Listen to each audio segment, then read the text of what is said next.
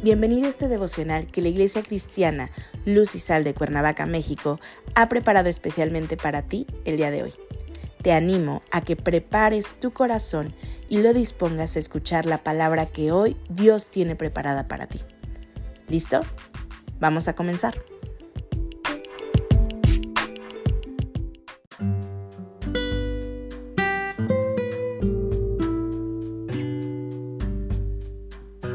Hola, ¿qué tal? Es un gusto saludarte el día de hoy. Bienvenido, bienvenida. Recuerda que estamos en nuestra serie devocional titulada La disciplina de Dios, que la Iglesia Cristiana en Lucisal de Cuernavaca, México, ha preparado especialmente para ti el día de hoy. Nuestro tema de hoy es Acepta.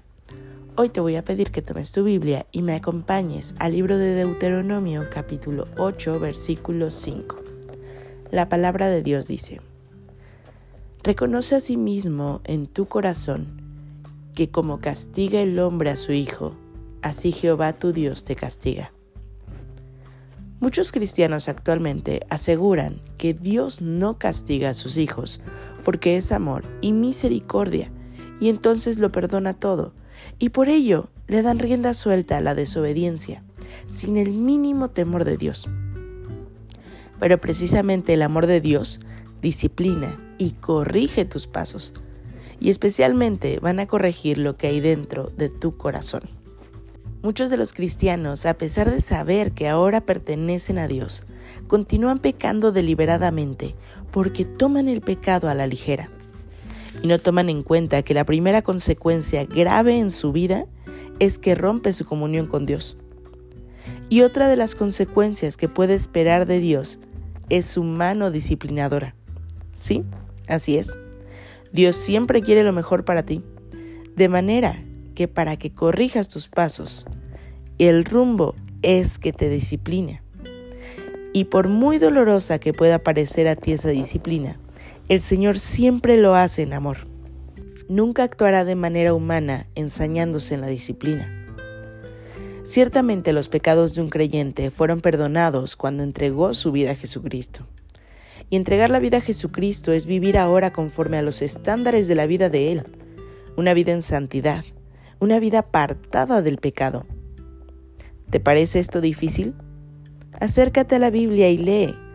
Ahí no descubrirás nada que no haya sido ya revelado.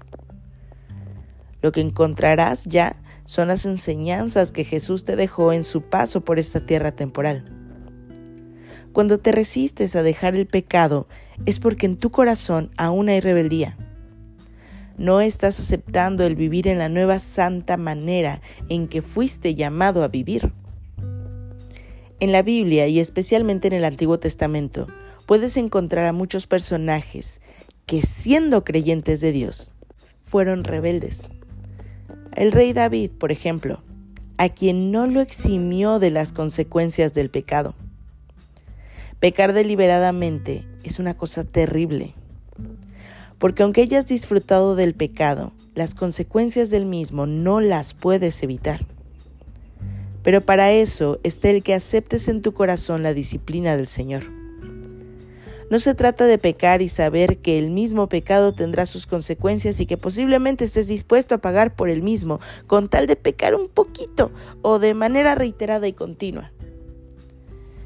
No olvides que la disciplina de Dios es semejante a la del hombre. El hombre que ama a sus hijos los disciplina para corregirlos. Y eso lo entenderás como padre o como madre que eres con tus hijos. De la misma manera, Dios te disciplina en amor, porque esta disciplina te corregirá del pecado para que en tu corazón haya frutos de arrepentimiento, llevándote a la perfección y preparándote para otros privilegios espirituales. Hoy te animo a que entregues tu corazón delante de Dios y de ser necesario que aceptes la disciplina que viene de parte de Él para corregir tus caminos y limpiar tu corazón. Acompáñame a orar. Padre bendito, en el nombre de Jesús, gracias te damos, Señor, por tu amor. Gracias te damos, Padre, por esa disciplina que corrige. Porque tú, Señor, con ello nos enseñas y nos traes de vuelta a la casa de nuestro Padre. Hoy, Señor, nos ponemos en tus manos pidiendo que seas tú escudriñando nuestro corazón y cambiando nuestros caminos. Oramos a ti, Señor, en el precioso nombre que sobre todo nombre, de Cristo Jesús, Señor y Salvador nuestro. Amén.